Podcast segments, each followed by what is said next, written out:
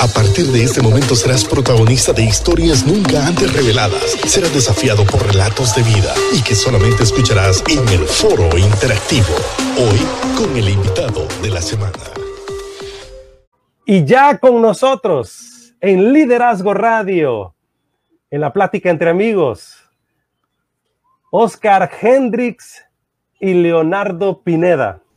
Bienvenidos amigos a esta conversación a la sala de la plática entre amigos.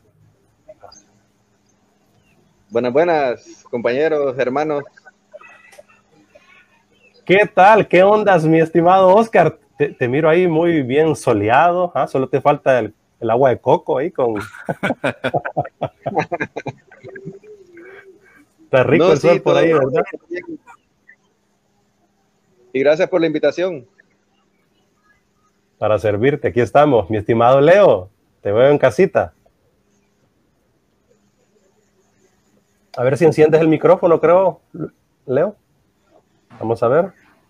Sí, te, decía, hola hermanos, ¿cómo están? Dios les bendiga. Aquí todavía moviéndome con esa música de Dico. sí. Sí, sí. Moviendo el esqueleto, como diría alguien, pero también moviendo las neuronas. sí, así un poquito, sacudiendo un poco la, arriba, ¿verdad? Sí, tratando de darle, de darle. Te escuchamos, Oscar. No, que Leo con esa camisa me había parecido que era como una sudadera, ¿vale? Lleve yo qué nivel de Leo, pero ya mire bien que no. con este frío. ¿Qué tal, Leonardo y Oscar? ¿Cómo han estado? ¿Qué tal esta pandemia, esta cuarentena ya tirando a sesentena, ciento veintena? ¿Cómo la han pasado? Cuéntenos. Pues igual que todos, Raúl. Creo que con tremendas expectativas de lo que... Y, realmente, no sé, hay tantas cosas que, están sucediendo, ¿verdad? No solo en, en el mundo, sino en nuestro país, eh, más que todo se ve, pues estoy ya en cuarentena, como dices tú, ¿verdad? Esto es, es, una pandemia, ya tenemos más de un año, dos meses de estar encerrados, eh, semi encerrados, porque realmente en la práctica la gente tiene que salir a comer porque no tiene para estar encerrada en la casa. Eh, pero hemos visto tantas cosas en los últimos cinco meses, ¿verdad? dos huracanes, los efectos de la pandemia, unas elecciones internas que creo que vamos a discutir un poquito más adelante. Eh, y miramos para, y, dejamos de ver un poquito para atrás y miramos un poco para enfrente y, y lo que vemos son nubes grises, ¿verdad? Entonces hay que estar preparados y estar pidiendo a Dios para que, para que lo que venga sea mejor y no peor. ¿Y Oscar? Sí, no, bueno, con, con, con los elementos que dio Leo, sabemos por qué le dicen sindemia, ¿verdad? Eh, no pandemia, ¿verdad? Porque es algo que tiene que ver con lo social, lo económico, lo político, ¿verdad? Es, algo sistemático en todos los sentidos del, del, sistema que ha venido a afectar la pandemia. Y precisamente hemos visto cómo en vez de aclararse algunas cuestiones, pues la gente está encerrada, pero la corrupción ha seguido campante, ha seguido más bien las, deficiencias del sistema en lo social, en lo político, en lo económico, la pandemia las hizo incluso más visibles, ¿verdad? Las desigualdades que quedaron más evidentes y más con, con las tormentas, ¿verdad? Las, los huracanes que tuvimos vinieron a evidenciar más el frágil sistema que tenemos, ¿verdad? Lógicamente a nivel mundial, pero particularmente en nuestra, en nuestra Honduras, y eso nos llama no solamente a una reflexión, sino que eh, a una acción, ¿verdad? Y, en ese sentido me alegra estar aquí con personas que incansables y que están siempre haciendo cosas, incluso en medio de la pandemia. Definitivamente, eh, para, para ir como poniendo base a toda esta plática que vamos a tener, porque eh, yo puedo palpar en el ambiente, luego de, como lo decía Leonardo, de, unas elecciones internas, en cierto modo un cierto desánimo en alguna parte de, de aquellos corazones o que tienen pensamientos claros y limpios hacia nuestro país. Sin embargo, eh, también creo que desconocemos o quizá conocemos muy poco del significado de la política y por eso eh, eh, no nos metemos en este trámite, ya que entendemos muchas veces, muchos por política, únicamente ir a votar en unas elecciones primarias o ir a votar en unas elecciones generales y nada más.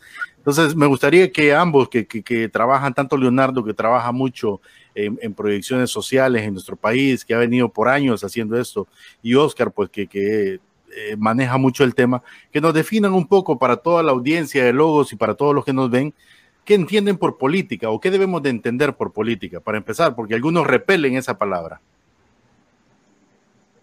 Pues antes de que entre el experto, porque Oscar es el experto en eso, eh, la política es sencillamente cómo la gente se pone de acuerdo, la polis, el pueblo, cómo se ponen de acuerdo para tomar decisiones. Es simple, sencillamente eso. Sin ponerle tanta ciencia, ¿verdad? Aunque la, la política es una ciencia, la política es la forma eh, en que se ponen de acuerdo las personas para tomar decisiones, para tomar decisiones sobre lo que afecta a otras personas. Entonces, entendiéndolo así, la política está en todo, pues, o sea, la política no solamente está en los partidos políticos, está en las empresas, está en la casa, está en, en las escuelas, en los colegios, en las universidades, está en todos lados. Esa es la forma en que nos ponemos de acuerdo para tomar decisiones, en que la forma en que se toman las decisiones. Y ahí es donde entra la democracia, ¿verdad? Que se toman las decisiones en mayoría, es política y muchas otras cosas más. O sea, eh, de, de, la política, de la forma de organizar las cosas, es extraernos de todas las decisiones que nos, que nos competen, pues. O sea, eh, si usted deja solamente a ciertas personas hacer política, ¿verdad? Esas personas de repente van a pensar en hacer política solo para ellos, no para todos los demás. Entonces, eh, eh, es un gran error para mí, ¿verdad? Dejar, desentendernos de la política, de la forma de organizar las cosas y dejarle ese trabajo solo a personas que dicen estar preparadas, pero obviamente, por lo menos en nuestro país lo hemos estado viendo, ¿verdad? Las personas que llegan a cargos de elección popular y las personas que llegan a, ser funcionarios, eh, pues no llegan a hacer política, llegan a hacer otras cosas, llegan a defender intereses particulares, llegan a, enriquecerse, a cometer actos de corrupción. Y ese es un grave error de todos nosotros como ciudadanos y como cristianos, no, no involucrarnos en estas cosas. Correcto.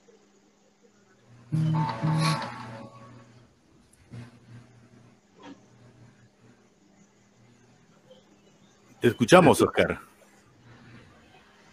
Sí, es como había sentido que quedaba ahí en silencio, leo un poquito al final. Eh, no, eh, creo que al final los conceptos que bien dio Leo se puede ver la, la, experiencia que tiene de trabajar con jóvenes, ¿verdad? Nos la explicó con muy bien y de forma muy, muy, muy sencilla, muy puntual. Y dentro de esa lógica eh, clásica de lo que es la política, la democracia, el tema de, de la mayoría, también hay un ingrediente que también significa de que son los mejores quienes deberían gobernar y quienes deberían ser esas autoridades, ¿verdad? Entonces se, entiende pues de que eh, en esa idea romántica son los mejores. Desafortunadamente, nosotros además de no involucrarnos en la política, eso ha causado que de hecho sean los peores y los más sucios quienes la mayoría del tiempo estén ejerciendo esa, esa representación, ¿verdad? En nombre de, de los demás. Y así como nosotros hablamos de que hay varias clases de analfabetismo, el más cruel de todos es precisamente el analfabetismo político, ¿verdad? El que, y que en un departamento como el nuestro, en Cortés, es mucho, es mucho más grave, ¿verdad?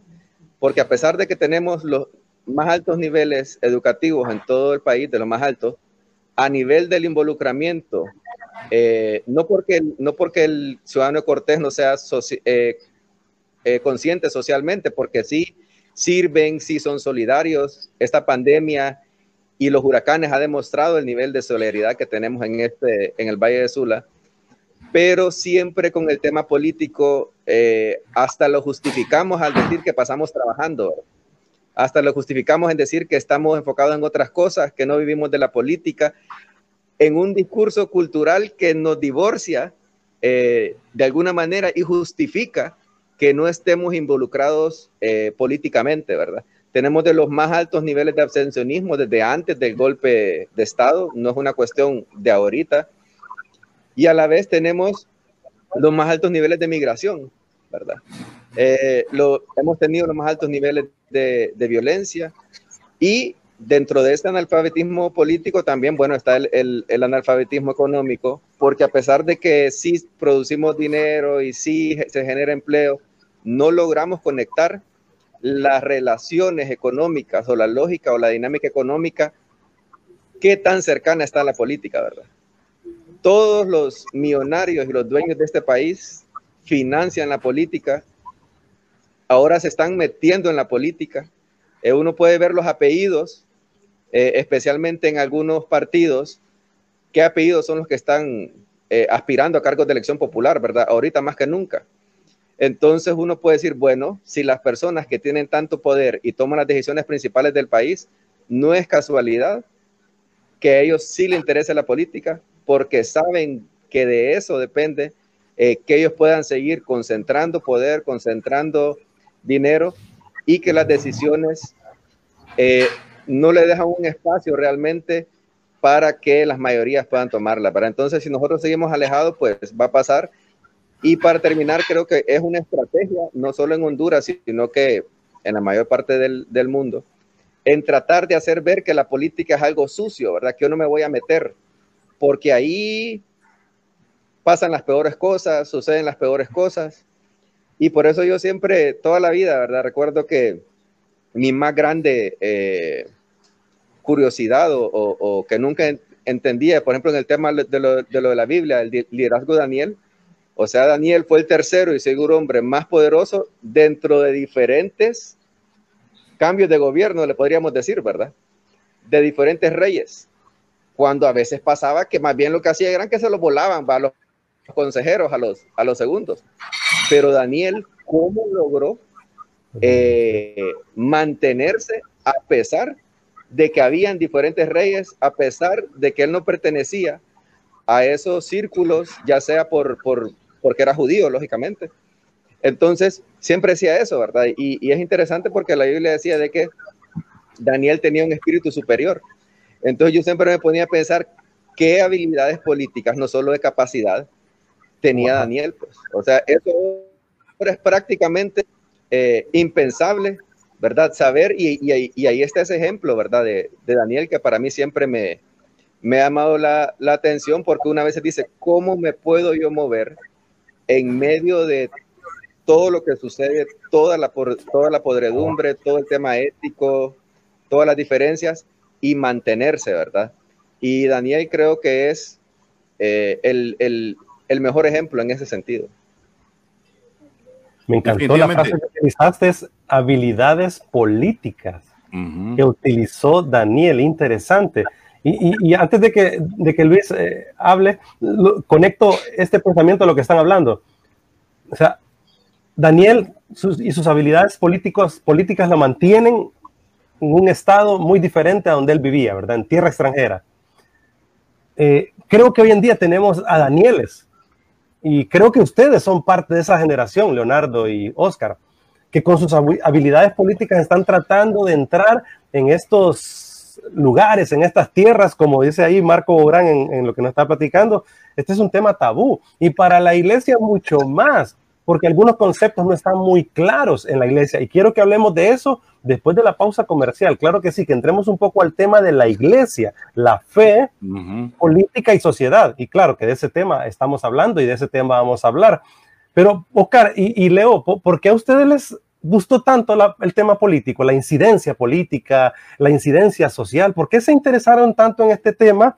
Y, y, y, por qué los jóvenes ahora son tan indiferentes? ¿O creen que está cambiando el pensamiento de los jóvenes? Eh, primero Oscar y después Leo.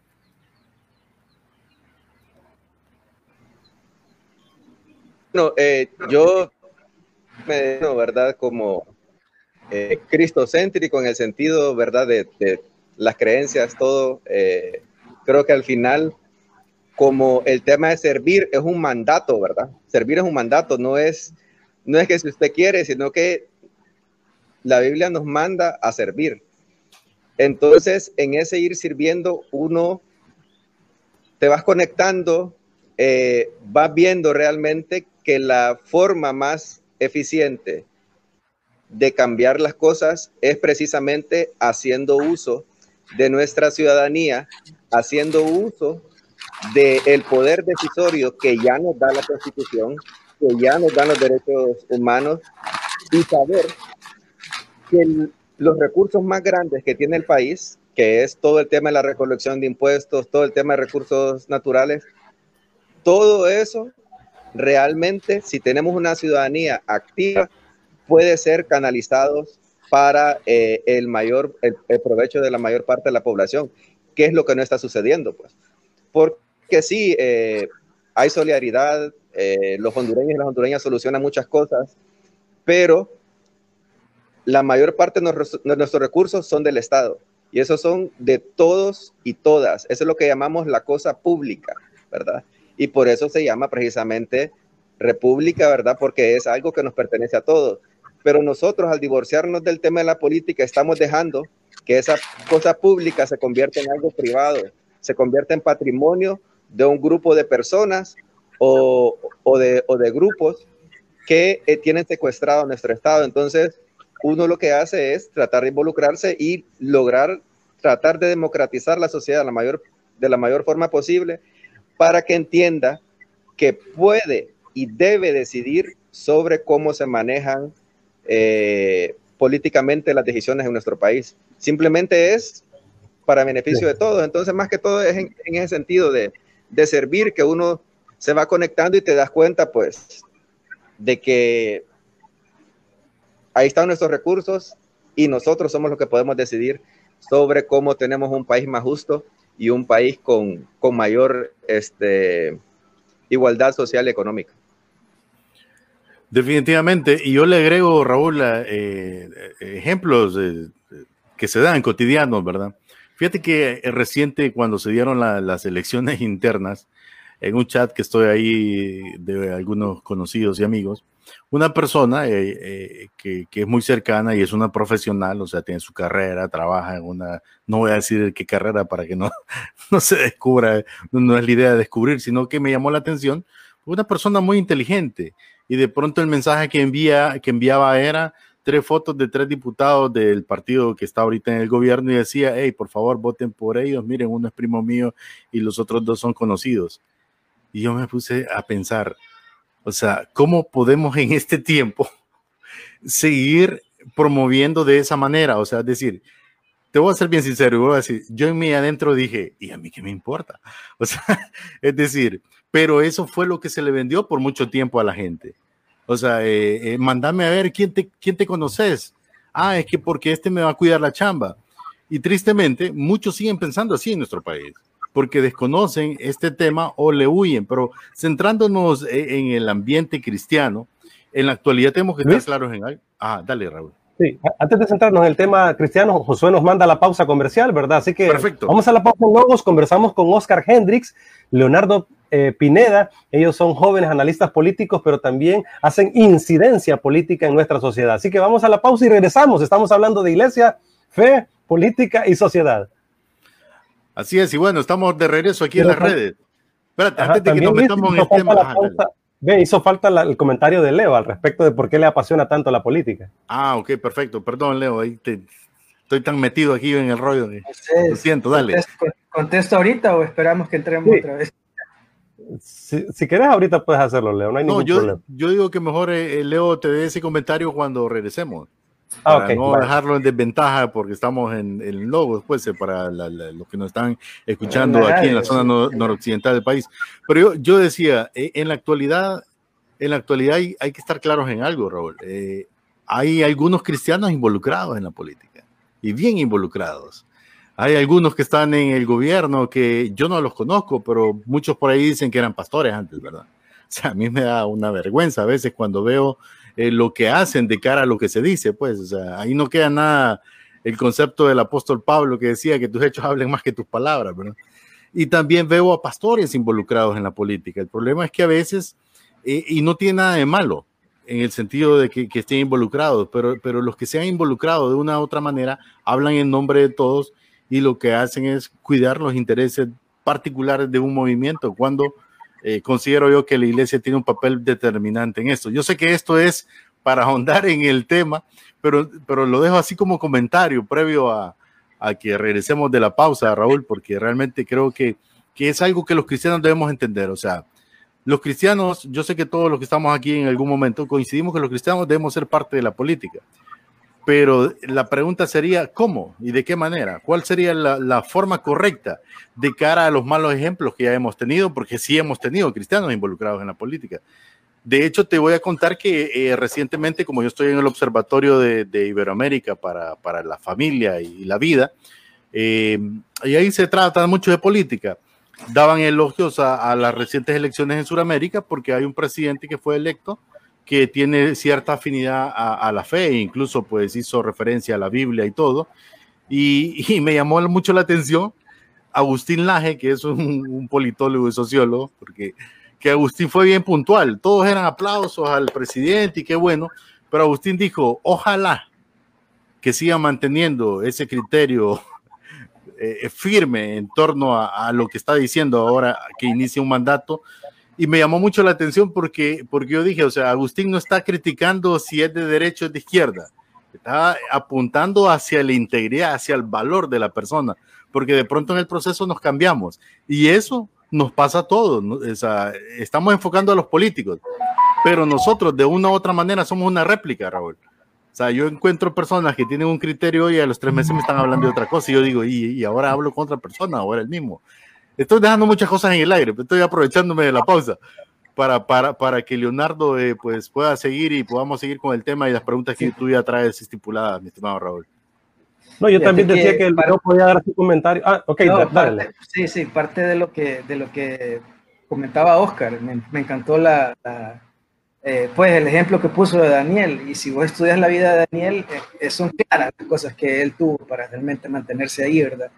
Eh, uno, desde la experiencia de aquellos jóvenes que tenían ciertas características en Israel, ¿verdad? Y los trajeron para a, servir a, Babilonia. Desde ahí empecé a ver algunas características, pero por sobre todo, eh, eh, Daniel tenía una, una, característica que era, era totalmente inquebrantable, que era su integridad. Eh, y eso es, es, bien sencillo. Si vos sos una persona íntegra, todo el mundo va a confiar en ti, pues, o sea, independientemente de la ideología, independientemente de si sos de izquierda derecha, si sos de cualquier tipo de ideología, si sos una persona íntegra, y sobre todo, si sos fiel a Dios, que era lo que tenía Daniel, Daniel prefirió morirse antes de, arrodillarse a otro Dios. Daniel pidió, pidió, cuando dijeron, no, es que usted ya no va a no, es que no queremos comer tal cosa, queremos comer esto y esto y esto. Ser fiel a Dios, integridad y fidelidad a Dios. Si tenés esas dos cosas, realmente las tenés, va, vas a trascender en el tiempo y, en la historia también. Definitivamente, Leo. Y yo creo que hoy más que nunca debemos de ser esos Danieles que esta sociedad en la actualidad necesita. Por eso el texto bíblico es tan maravilloso, porque no tiene que ver nada más con una parte de la generación humana, ¿verdad? O de la historia humana, sino que tiene que ver con la historia de la humanidad de siempre y para siempre, para construir pues eh, vida, esperanza, sociedad, que es lo que nosotros necesitamos hoy más que nunca. Así que eh, qué bueno que nosotros podamos tener a esta generación de muchachos, ¿verdad? Como Oscar Hendricks, como Leonardo, ¿verdad? Y otros que yo sé que seguimos haciendo incidencia. Hace poco tuvimos a Josué Murillo, por ejemplo, con nosotros aquí conversando del tema. Y estamos ahí viendo a una generación que está queriendo entonces entrar en el tema, ser partícipe y crear pues eh, cambios, generar cambios en nuestra sociedad. Entonces, eh, ¿te parece, mi estimado Leo? Ya con nosotros estamos ya ahorita conectados.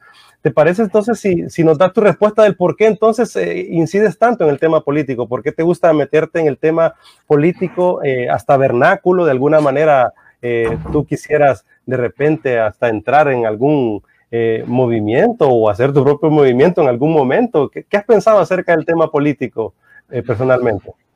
Mira, eh, además de lo que decía Oscar, ¿verdad? El tema del servicio, pues es, es básico, ¿verdad? O sea, se nos enseñó a servir desde hace mucho tiempo. Mi familia es una familia que ha servido a, la sociedad desde hace mucho tiempo.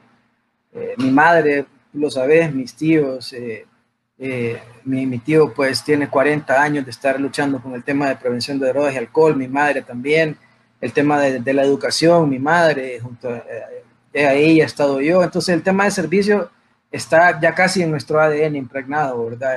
Tenemos ese olor a servicio, pero también eh, eh, el tema de la justicia, Raúl, es que, es que realmente uno no, yo no, por lo menos no puedo estar tranquilo viendo las injusticias que se cometen y, y, cómo esas personas que, que, que transgreden la, la, justicia, que transgreden la ley, están tranquilas. Yo no, no, no, no me veo siendo parte de, de, de algo por omisión, ¿verdad? Yo tengo que hacer algo, eh, porque, porque el cristiano tenemos ese gran problema, ¿verdad? Nosotros decimos que somos personas que amamos la justicia, Dios ama la justicia, pero, pero, pero y si no, si no nos involucramos en estas cosas, si no eh, buscamos que, la justicia prevalezca, eh, realmente estamos actuando por omisión en algo, pues. Y, y si estamos omitiendo, somos cómplices, somos parte de, de, esas cosas que tanto atacamos, si no levantamos nuestra voz. Entonces, además del servicio, como bien lo decía Oscar, del servicio a la gente, eh, creo que es por un tema de justicia. Dios nos ha llamado a hacer justicia. Amar la justicia, la misericordia y humillarse ante Dios fueron mandatos desde Miquea, ¿verdad? Eh, eh no, no, no, entiendo muchas veces yo cómo, cómo el cristiano puede ver tanta injusticia y no indignarse y no tratar de hacer algo. Ah, es que vamos a orar, hermano, vamos a, vamos a orar porque esas cosas cambien, sí, pero Dios no solamente ha movido a personas a orar en la historia, en la Biblia, de hecho, eh, son pocas las personas, y, y, si ustedes, y si estoy equivocado, corríjanme. Yo no he visto, yo no vi a Jesús nunca eh, armando un ministerio de intercesión. Yo vi a Jesús sanando gente, yo vi a Jesús yendo por el que está perdido en la calle, lo vi cuatro, cinco, seis veces en, en el templo de ahí, solo en la calle, trabajando y enseñando el amor de Dios y mostrando el amor de Dios. Y, y, y lo vi también yendo eh, en contra de ciertos sistemas, ¿verdad? Políticos. Y, y, esa gente, eso, eso casi no lo estudian, no lo estudiamos mucho en la iglesia, pero él iba en contra de un sistema. Un sistema totalmente diferente. Se quedó plenamente marcado cuando alguien le preguntó, eh, eh, ¿y esta moneda qué es para usted, verdad? Bueno, dada al César lo que es del César y a Dios lo que es de Dios pero, pero los cristianos nos hemos abstraído tanto de las cosas del, del, de, de, del, del, entorno en que estamos, ¿verdad? Y nos hemos puesto tan espirituales, y no está mal ser espiritual, pero eh, realmente estamos siendo cómplices muchas veces de las cosas que hacen estas personas por omisión, ¿verdad? Y ahí es donde quisiera que adentráramos un poco en la temática. Para todos los que están conectados en la multiplataforma, hoy en Liderazgo Radio conversamos acerca de fe, política y sociedad. Y nos acompañan dos analistas políticos, amigos, ¿verdad? Jóvenes, viejos los caminos, diría alguien por ahí, ¿verdad? Leo y Oscar. eh, así que jóvenes que inciden también en el tema social, político. Y, y voy puntualmente, tengo cuatro preguntas que las vamos a ir desarrollando en esta parte del programa acerca de la iglesia y la política. ¿Debe la iglesia como institución participar en política?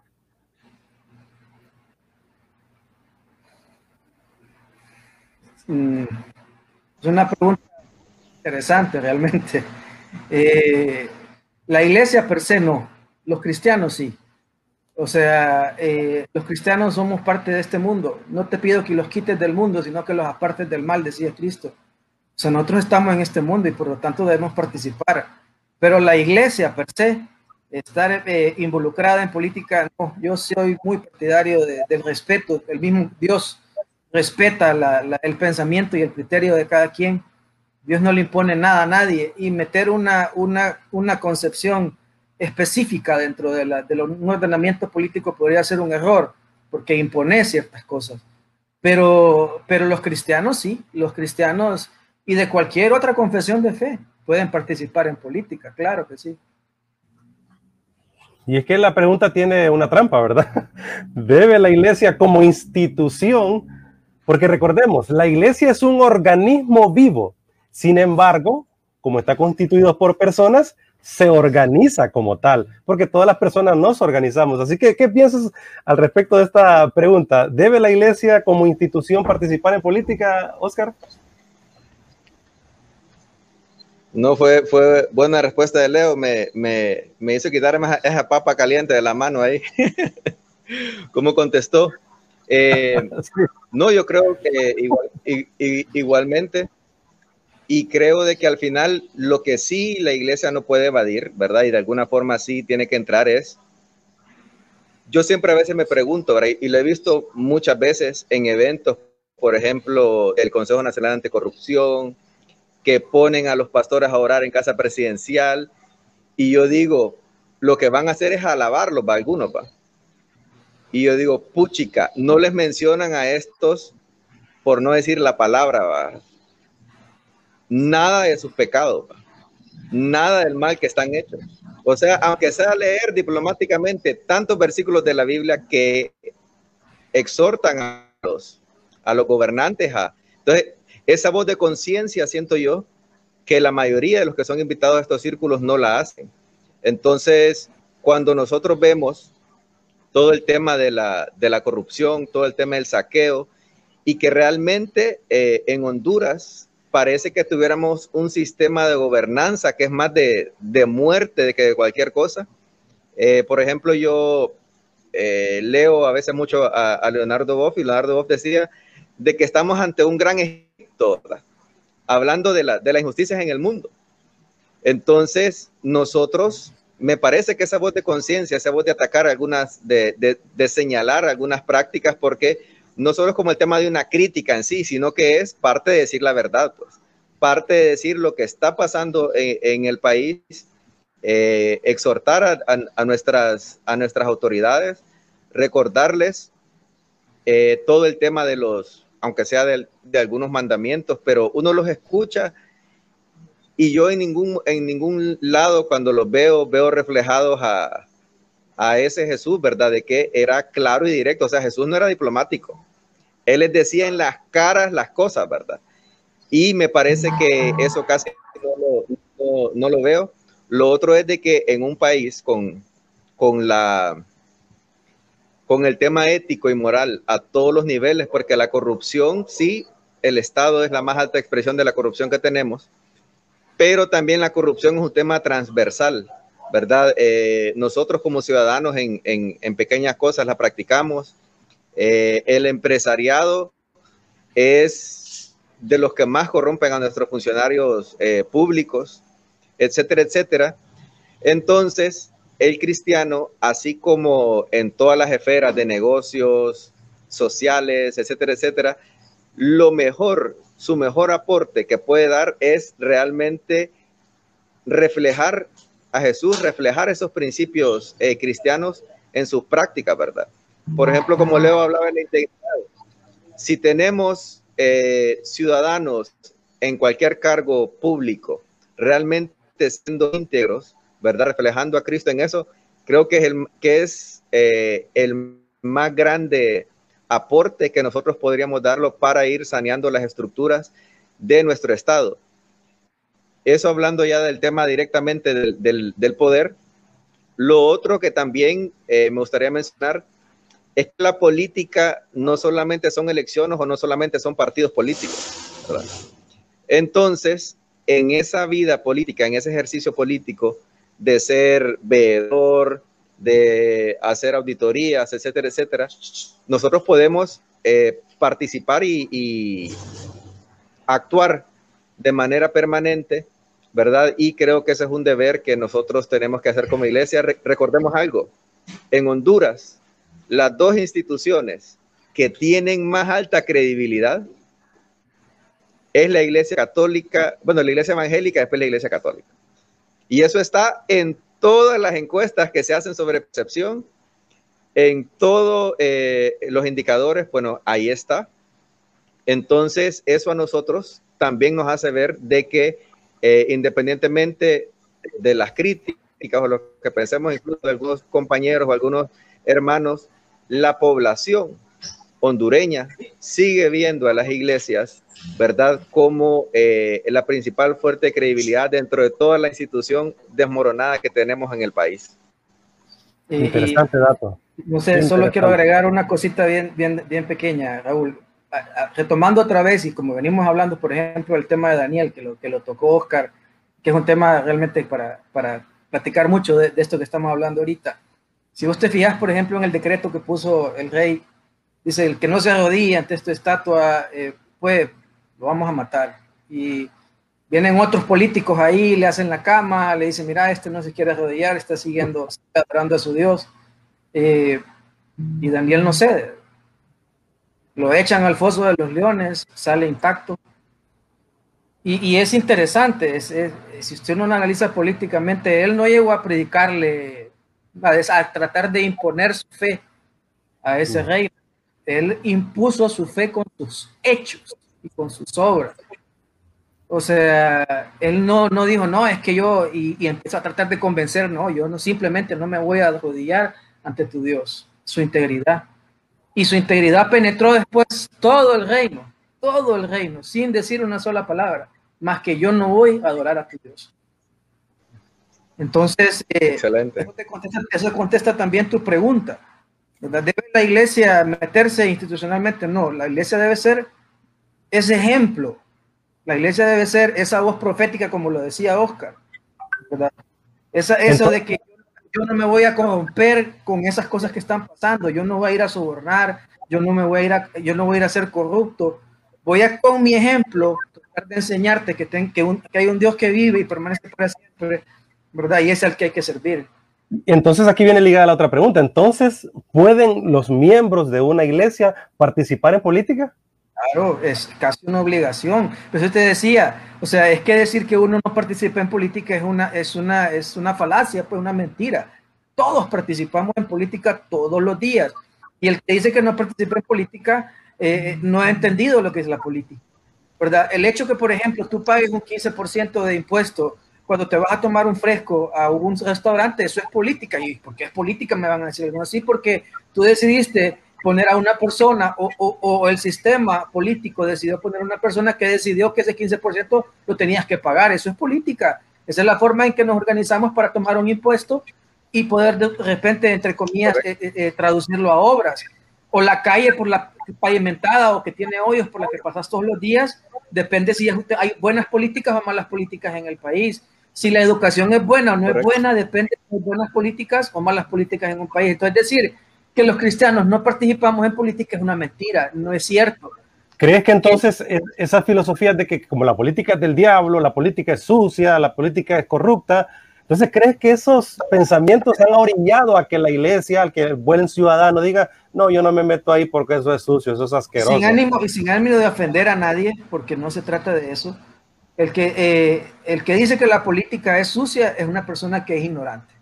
Así de fácil que no sabe lo que es la política, que debería de estudiar un poquito qué significa política. Yo no estoy hablando de política partidaria, hay que hacer una separación, ¿verdad? De, una, de la política vernácula, partidista, eh, esa es otra, otra historia muy diferente. Estamos hablando de la política per se como ciencia. Entender que la política, como lo decía al principio, es la forma en que nos organizamos para tomar decisiones, ¿verdad? Eh, entonces, eh, decir que no, que, que, la política es sucia es no entender la política. Es hacerle caso precisamente a aquellas personas que se meten en política y que te meten miedo para que tú no te metas. Eso sí es verdad. Sí, y, hay, hay, un detalle en esto. opinión ahí de Oscar, Luis. No, es solamente eh, agregar lo que Leo dijo de que incluso no participar en política es una decisión política. El decidir ser político, esa es una decisión que usted está tomando, que es una decisión política de, no meterse. Y desafortunadamente esa decisión eh, viene a fortalecer lo que Leo dijo que él no quiere ser, que él no quería ser cómplice o, como algo que dijiste, ¿verdad? De, no hacer nada, pues.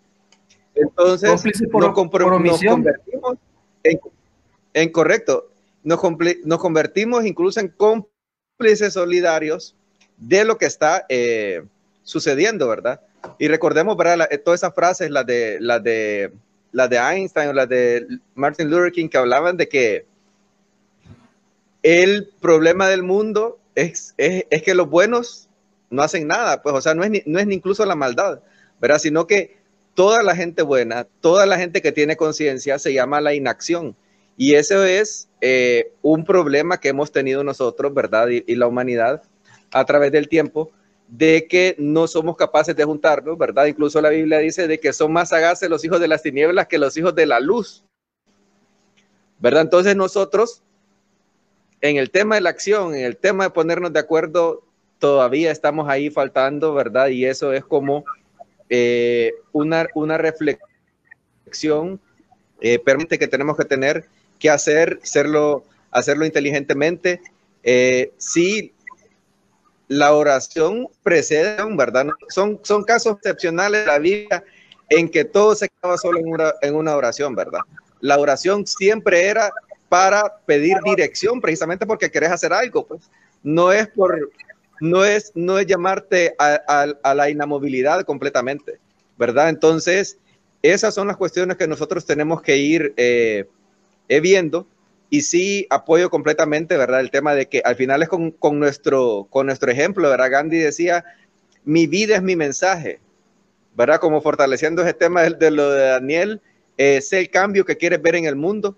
Y si nosotros reflejamos propiamente todas esas virtudes, que al final son virtudes humanas, eh, republicanas, el tema del servicio, un cristiano, por ejemplo, en la política no puede ser caudillista. Eso es algo esencial, ¿verdad? no puede, como alguien escribía ahí, endiosar a nadie, no puede seguir a nadie. O sea, si usted sigue un Dios todopoderoso, tampoco puede entrar a un partido político o alguna institución política a endiosar a una persona, a defender sin crítica como si fuera un Dios, ¿verdad? Entonces, porque también ese es el peligro de que nosotros en Honduras, eh, y eso es de las contradicciones de que es un pueblo eh, que se llama cristiano, pero no importa el partido político, ven como dioses o infalibles, ¿verdad? A, las, a ciertas figuras.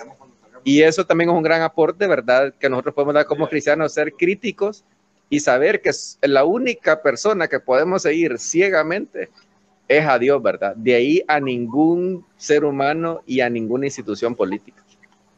Definitivamente, pero cuando hablamos de este tema, pues este tema es bien profundo, yo creo que lo estamos tocando bien superficial en cierto modo para el entendimiento de la gente.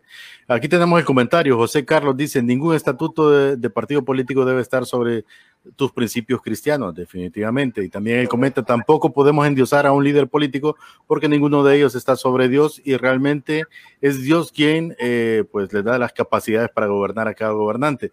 Definitivamente, cuando hablamos, estamos claros que los cristianos somos parte de una sociedad, pero también cuando hablamos de política y agarramos estos conceptos abiertos de la política, de los libros en general, que la política es un diálogo, en realidad en el tiempo en el que vivimos no es un diálogo, necesitamos tener una posición.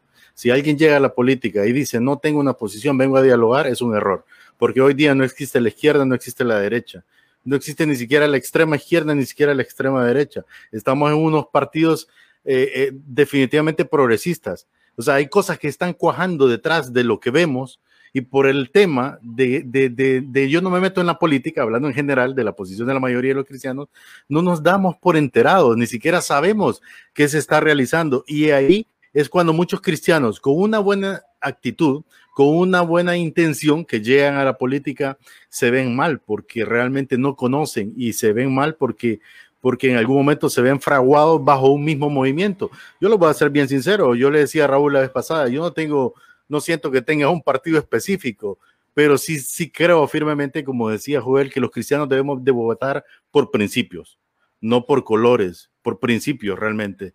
Y, y, entonces el asunto es en qué principio nos basamos. Vamos, Leo. No, es que quiero tomar un ejemplo bien puntual referente a lo que estás diciendo ahorita. Hace unas tres semanas me habló un amigo pastor, no voy a dar nombres porque sería no ético de mi parte, pero me habló un pastor, hermano, quiero invitarlo a una reunión política. ¿Por qué? Le digo, ¿de, quién? De una persona judía, me dice, los judíos son el pueblo de Dios, me dice, y, debemos apoyar a esta persona porque es judía, pastor. Y, y, este, y este líder de la Asociación de Pastores, que es miembro inclusive de la directiva, eh, eh, me llamó porque teníamos que apoyar a esta persona porque es judío. Y los judíos son el pueblo de Dios y el pueblo bendito de Dios. Ya todos imaginarán quién era.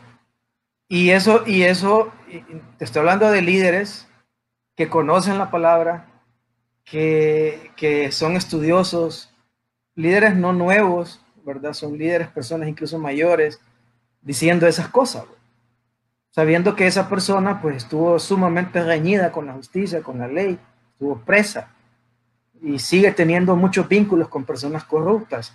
Que, que los cristianos, que los pastores estén diciendo tenemos que apoyar a esta persona solo porque es judía es lo que vos estás hablando, no tienen criterio. No tienen criterio de ningún tipo.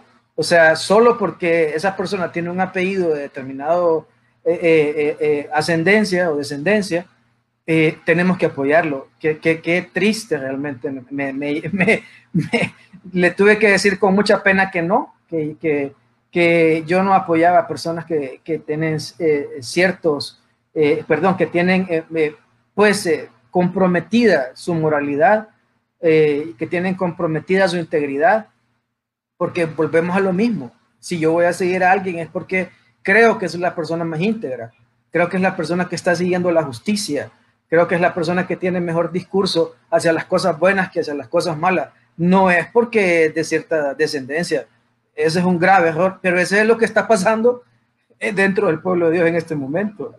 No sé, creo que a ustedes eso, pero a mí me parece una aberración, pues.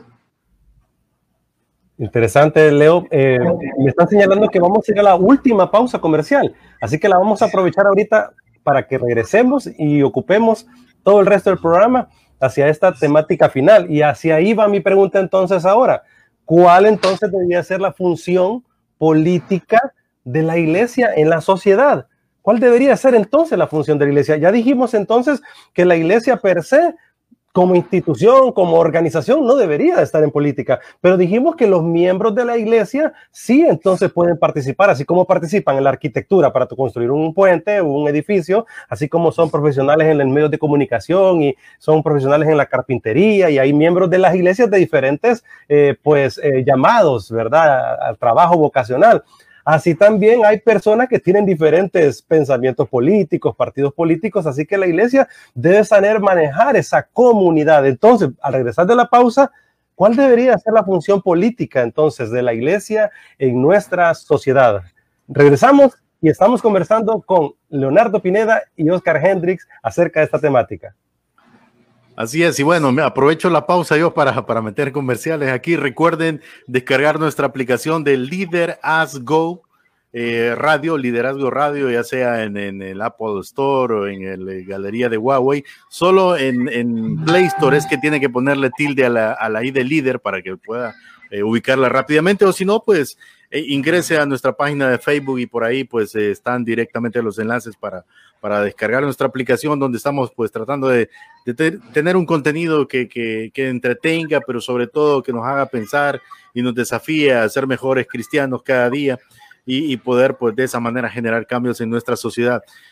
Está bien complicada la pregunta que hiciste, Raúl, eh, no, que no la conteste todavía nuestros, nuestros panelistas porque tenemos que regresar de logos, de cara a, a una realidad que tenemos política en el país que es totalmente eh, complicada, confusa hasta cierto punto. Pero la respuesta es sencilla, Luis. Es, yo sé, sí. No, yo, sé. la respuesta, Luis. Yo sé, sí, no, yo sé, pero, pero, en realidad sí lo ve la mayoría. Así lo ve la mayoría. porque no hay espacios como estos para platicar y presentarles realmente eh, el tema como debe ser propuesto, ¿verdad? No me contestes todavía, tranquilo, Raúl. Entonces, solo, comercial, Raúl, mientras regresamos, te cuento, me tiran por aquí, por cierto, en el grupo de, Iberoamérica que te estaba diciendo, y esto una noticia reciente. Perú vislumbra un gobierno conservador pro vida. ¿Qué te parece? Dice que con el 100% de votos escrutados, el izquierdista maestro radical Pedro Castillo y la derechista Keiko Fujimori son los candidatos que pasan para la segunda vuelta. ¿Qué te parece lo que está pasando en Latinoamérica? Realmente que este tema político nos abarca todo el continente, Raúl, y, te das cuenta, o sea. Luis, y, ahorita podríamos hacer un comentario al respecto, porque esto queda en el podcast y queda en el YouTube también, y ellos podrían comentar, porque yo quisiera que nos dijeran cómo ven el panorama político, ya que hablaste de eso. Porque Ecuador, por ejemplo, fue elecciones y quedó una persona de derecha. Entonces vemos que eh, en América Latina andan buscando entre izquierda y derecha, entre izquierda y derecha, buscando a ver dónde está la opción correcta. Y creo que al final eh, todo tiene que ver con el corazón del ser humano, como bien lo dijo Leonardo y Oscar, ¿verdad? Hacia dónde debemos encontrar esos principios de vida que construyan humanidad. ¿Qué piensan del panorama, Oscar Hendricks y Leonardo, en América Latina? Muy parecido, por cierto Y yo le agrego, le agrego, Oscar, porque creo que, él tal vez conoce más el tema, es que cuando hablamos en América Latina, eh, la mayoría lo entendemos de esa manera, pero no existe tal izquierda, no existe tal derecha. O sea, hoy vivimos un mundo de, una política totalmente diversa. O sea, alguna es progresista, otra liberalista y bueno, una cantidad de extensiones que mejor que nos amplíe Oscar y Leonardo. Sí, la verdad es que, que bueno, con los cambios de, de, gobierno en el, en, el, en el norte, ¿verdad? Se esperaba que, ese, que esa ola siguiera avanzando para América Latina como siempre ha pasado, pero se dio algo interesante allá en, en, Ecuador, ¿verdad? Que ganó la, la derecha. Pero fíjese que ese caso de, Ecuador es bien interesante, porque se suponía que iba a ganar la gente que tenía Correa, que eran supuestamente mayoría, y no ganaron, pues por una división interna que hubo precisamente entre la izquierda, ¿verdad? Eh, pero eh, realmente lo que dijiste tú, Luis, es, la verdad. Nosotros eh, ya, ya ideologías puras en América Latina no existen.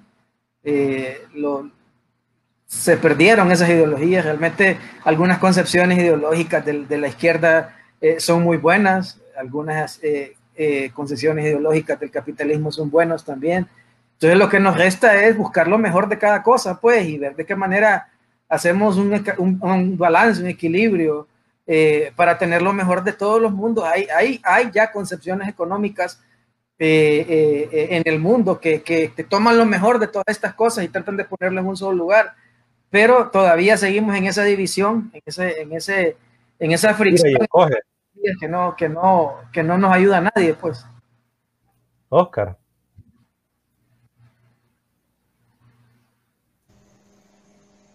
Hello. Si me repiten ahí la. No, ¿cómo ves el panorama en América Latina? Se está moviendo mucho la gente hacia buscar la derecha, hacia buscar a la izquierda, y volvemos a la derecha y volvemos a la izquierda, ¿verdad? Y la gente a veces no encuentra dónde puede eh, hallar un sistema político que ayude a resolver los problemas de pobreza, de violencia y de corrupción en nuestra nunca bien ponderada América Latina.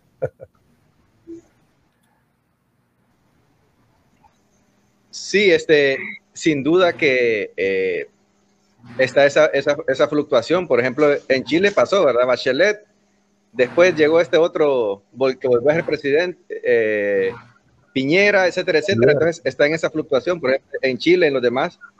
También recordemos de que eh, ejercer el poder ejer, ocasiona un desgaste, ¿verdad? En los partidos que puedan estar ejerciendo el poder.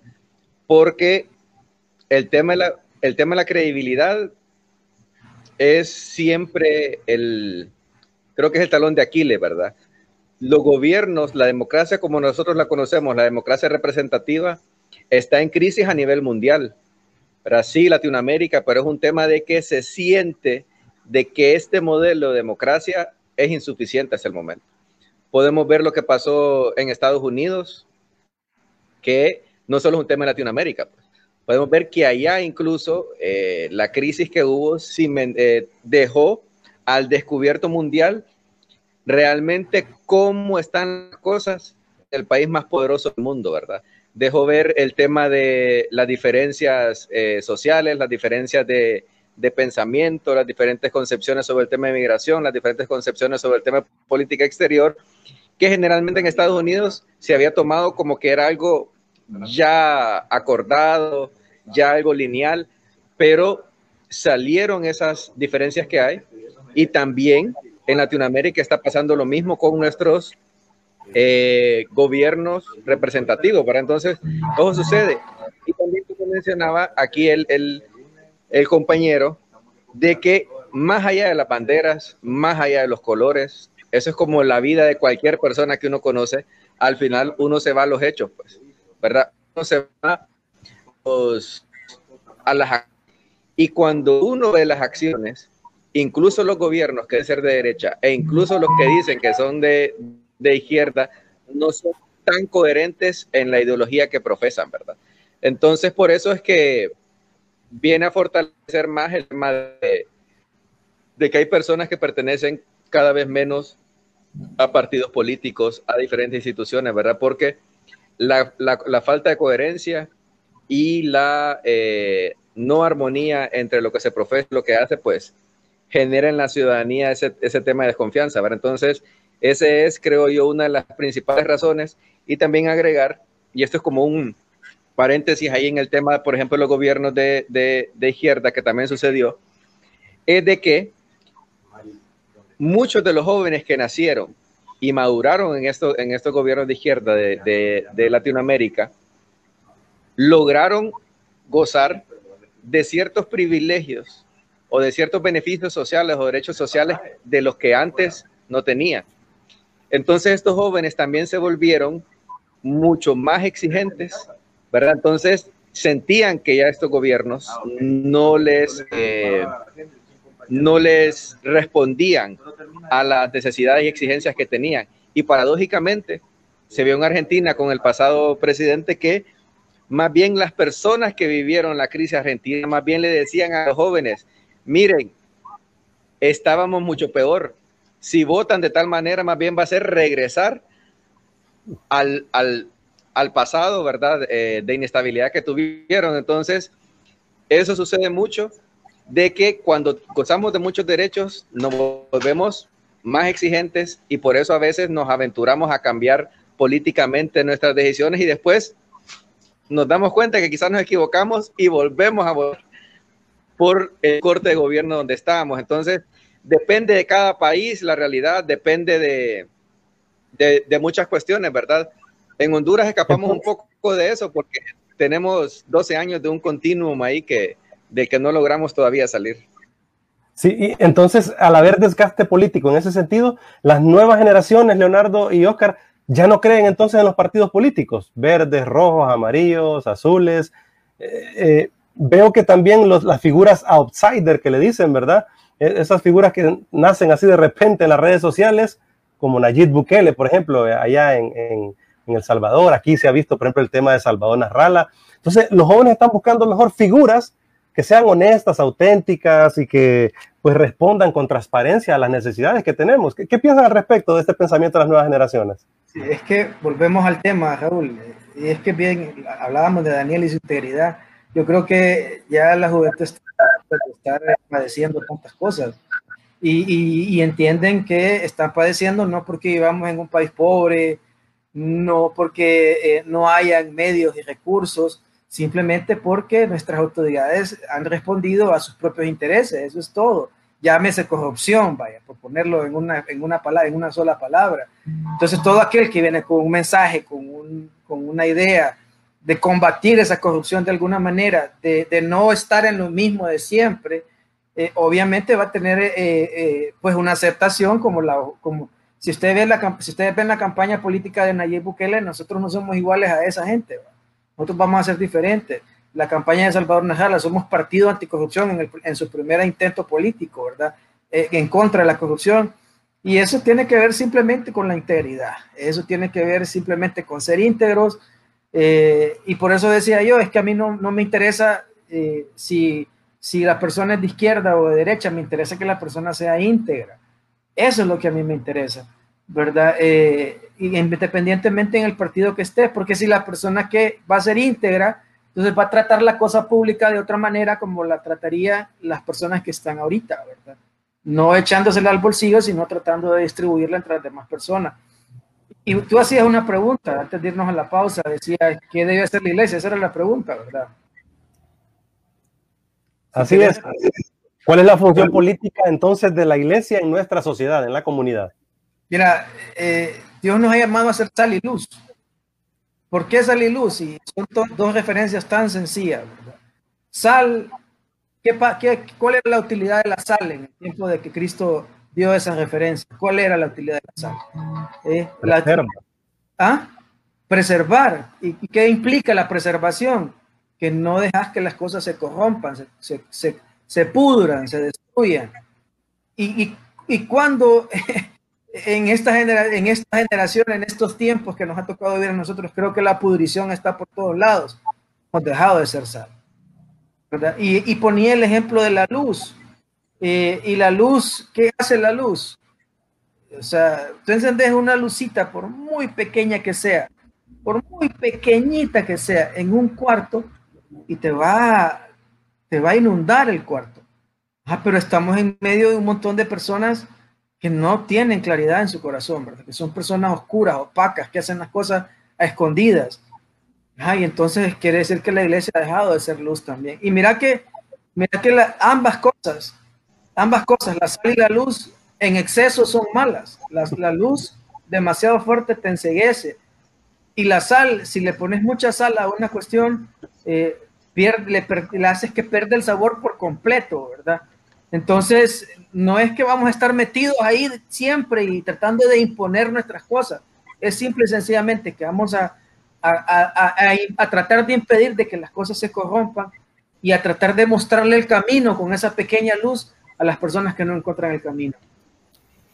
Definitivamente, cuando, cuando hablamos de, de este tema eh, de la política y hablando de, de, principios y valores, eh, bueno, yo, yo diría, eh, em, Leonardo, que a estos pastores y ministros que, que, te invitaron a esa reunión de la cual hiciste mención, los invites a ver nuestro programa de la semana pasada para que entiendan un poco mejor acerca de qué, qué pasa en Israel. Y lo definíamos muy bien con Eddie, te recuerda, Raúl, que, que, el problema es que los cristianos tenemos que definir qué es Estado de Israel y qué es pueblo de Israel. Nosotros oramos por el pueblo de Israel, pero el Estado, sin duda, como Estado, le decía yo, haciendo referencia, eh, eh, eh, para el caso de Israel en la actualidad es muy abierto a la, a la comunidad y todo, y hasta la Z ahora. son muy abiertos, bueno, es uno de los países donde más abortos se realizan en el mundo.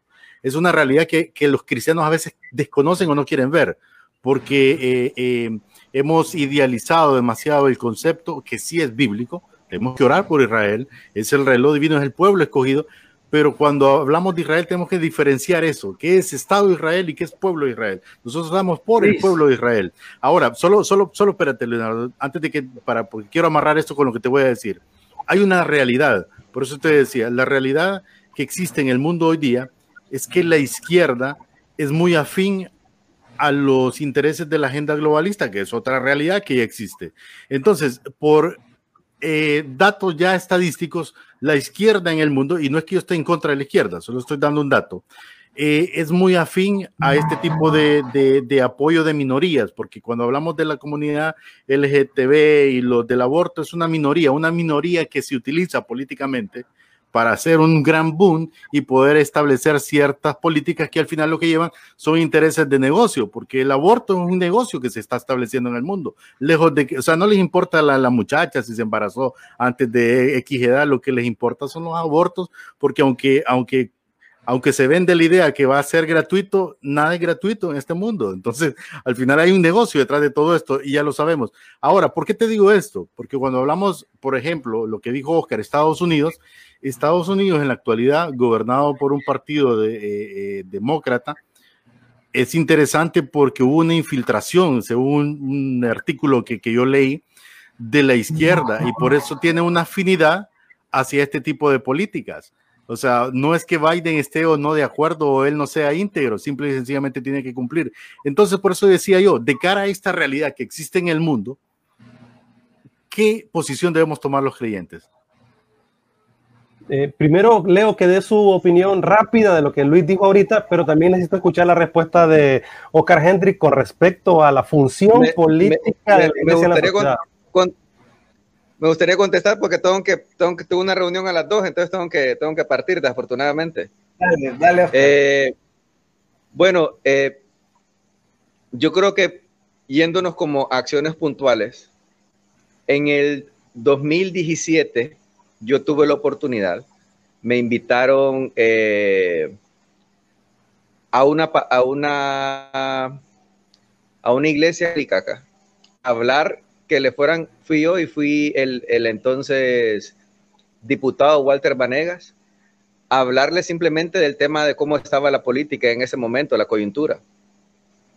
Entonces yo me sorprendí porque, para empezar, no soy, no soy católico, ¿verdad? Eh, segundo, la apertura y no me pusieron ninguna condición, va, no vaya a decir tal cosa, no diga tal cosa, vaya por acá, nada. Entonces, simplemente tratando de educar a su población para el tema de escoger.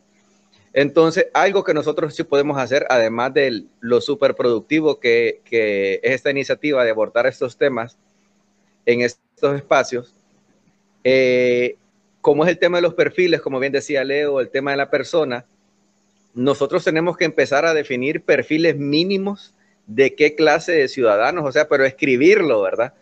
Eh, buscamos, queremos, eh, las personas que consideramos, pues, qué clase de preguntas podemos nosotros hacerlas en el sentido de los temas que le interesan a la iglesia, cuál es su posición sobre, sobre este tema, ya sea en diálogos pequeños. El problema es que en Honduras, como no hay una cultura de debate, como no hay una cultura de, en que ellos públicamente tengan que responder a ciertas preguntas, a veces nos llevamos muchas sorpresas. Y aunque yo creo en los outsiders, estoy a favor siempre que la gente se sume más a la política, pero muchas veces estos outsiders también son un peligro en el sentido de que puede terminar pasando como, como, el, como el pasado este en Guatemala, ¿verdad? El, el, el, comediante, este Jimmy, se me olvida el, el apellido. Morales. Morales. Pero que se plegó totalmente tema de la corrupción, va que hasta se volaron a la, a O sea, ni el nacionalismo anterior pudo, un, ni un militar anterior pudo, y él, ex militar, y él sí pudo volarse a la CICIG, que luchaba contra el tema de la corrupción. Entonces yo creo que eh, tenemos que educar más en ese sentido, sin nombres, sin colores, pero sí decir que de acuerdo a nuestras creencias, mínimamente buscaríamos nosotros estas, esta, esta clase de pensamiento o esta clase de principios o esta clase de coherencia o trayectoria para que eh, la gente pueda tomar una decisión y que realmente podamos tener ese discernimiento, ¿verdad?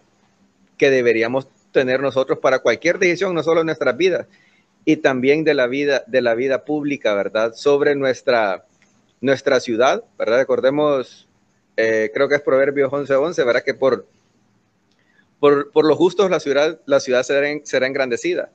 Entonces, entre más nosotros tengamos esas personas que se acercan más a ese ideal de la justicia que nosotros tengamos y puedan ejercer esos poderes o representarnos, porque ¿qué sucede?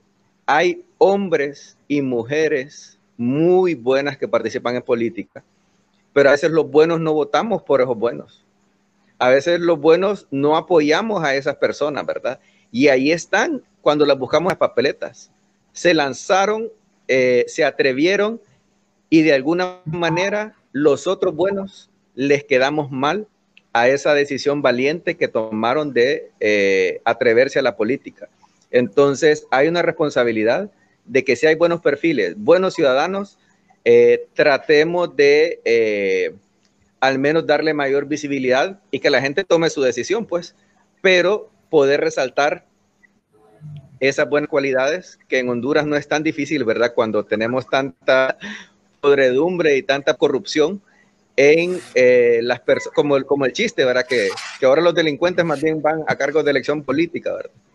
Entonces, yo pondría, propondría eso así como, como, como algo eh, puntual. Hay cosas que ya se están haciendo. Leo ha participado en el tema del 3 de 3 de la, de la, de la APJ. Ese es un gran, ese es un gran eh, avance, puede tomarse como un punto de partida para, para confrontar los candidatos transparentes y preguntarle, ¿verdad? Pero para preguntar, primero tenemos que saber nosotros qué es lo que queremos y a qué aspiramos. Entonces, muchas gracias y, feliz opinión, Oscar, tu opinión con respecto al papel de la iglesia puntualmente en el tema político, ¿cuál debería ser?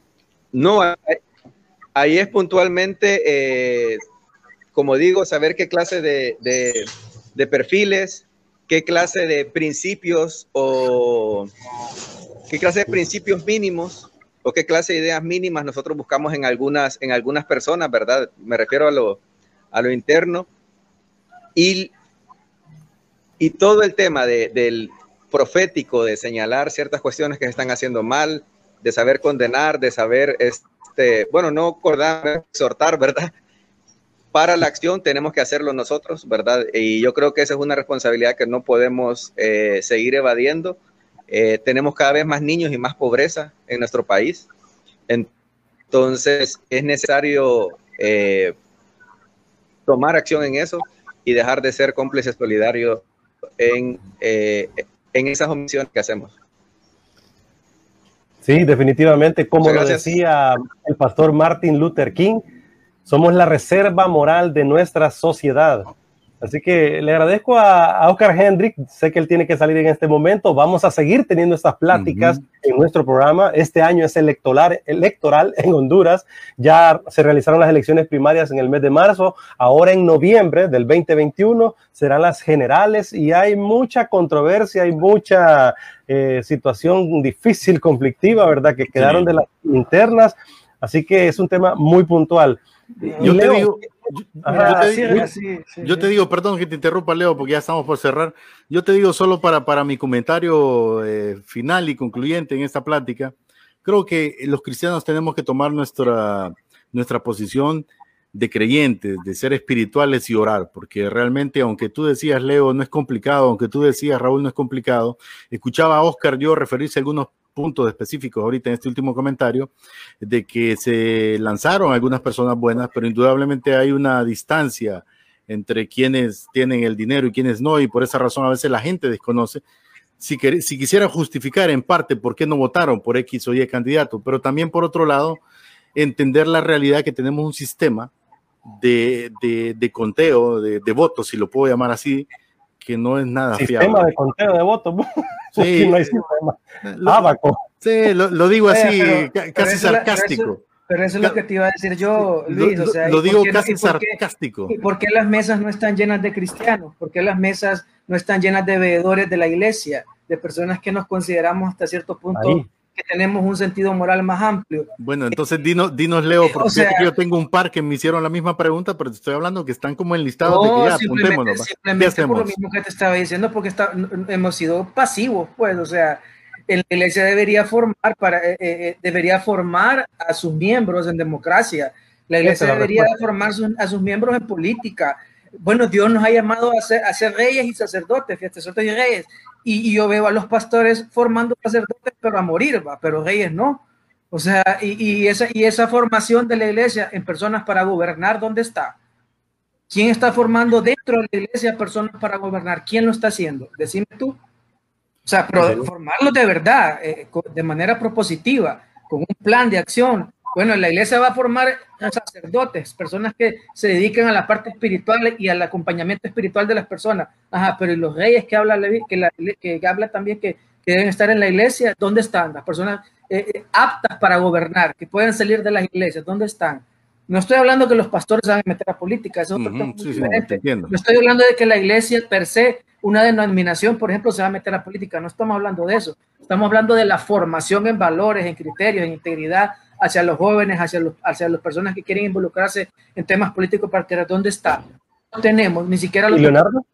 Lo obviamos por completo el tema dentro de las iglesias. Y Leonardo, ahí es donde debe entrar la formación de ciudadanos en el carácter de Cristo primero, en el carácter de Cristo, ¿verdad? Y como tú decías muy bien, esa es la parte de reyes, pero también en la formación del carácter como persona ciudadana que vive en un contexto que quiere el bienestar común. Por eso muy bien lo dijiste, el tema de formación de reyes y el formación de sacerdotes.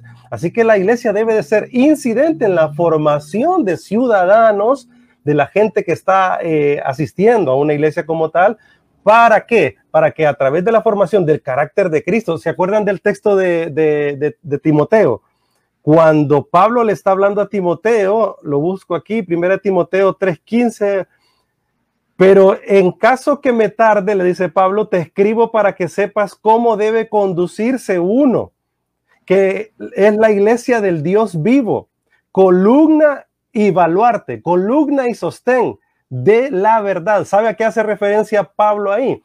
A las 120 columnas, por ejemplo, que se eh, levantaron allá en el tiempo antiguo, en el templo de la diosa Diana. Allá en aquella época, esa era una maravilla del mundo antiguo. Le está diciendo, bueno, así como ese templo con esas columnas, nosotros entonces somos baluarte de la verdad. Y por eso hoy más que nunca, entonces nosotros debemos de levantarnos como esos estandartes. ¿No te parece, mi estimado Leonardo? Deja su mensaje final si quieres para la gente que está en Logos y luego nos quedamos un ratito para las conclusiones aquí en la multiplataforma. Leonardo.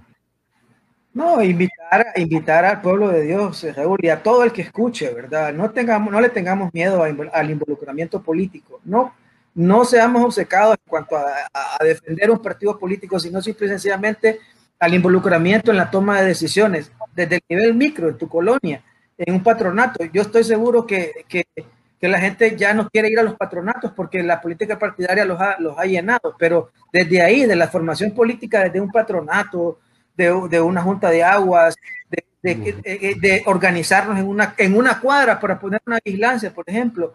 Desde ahí deberíamos de empezar los cristianos a hacer luz, a mostrarnos, ¿verdad? Y ir escalando en, esa escala de posiciones, decir, bueno, eh, ya logré que mi colonia tuviera cierto orden, cierta organización, cierta seguridad, con los valores y principios de Cristo. Eh, ya manejó el dinero de manera ordenada. Bueno, voy a ver si puedo saltar algo más grande, hacer un regidor, hacer un, hacer un, un, alcalde, hacer un diputado, ¿por qué no hacer un presidente? No llevar ese, ese, dogma, ay, es que yo soy cristiano y voy a manejar las cosas solo como cristiano, llevar la integridad, los valores del reino de Dios. Eh, eh, alguien decía, nosotros como cristianos debemos cristianizar la política y no politizar la cristiandad. Y eso es lo que nos falta, cristianizar la política con nuestros valores, no, no, no volverla religiosa, porque no es ese el tema, sino cristianizarla, Cristo, los valores de Cristo, lo que vos decías, el carácter de Cristo. Definitivamente. Mi estimado Luis, interesante, ¿verdad? y bueno, eh, nos despedimos de, de Lobo, mi estimado Raúl, y porque liderar es servir e inspirar. Haz go por tu vida, por tu familia y por tu país. Gracias por estar con nosotros. Hasta la próxima semana, si Dios así lo permite. Un abrazo a todos.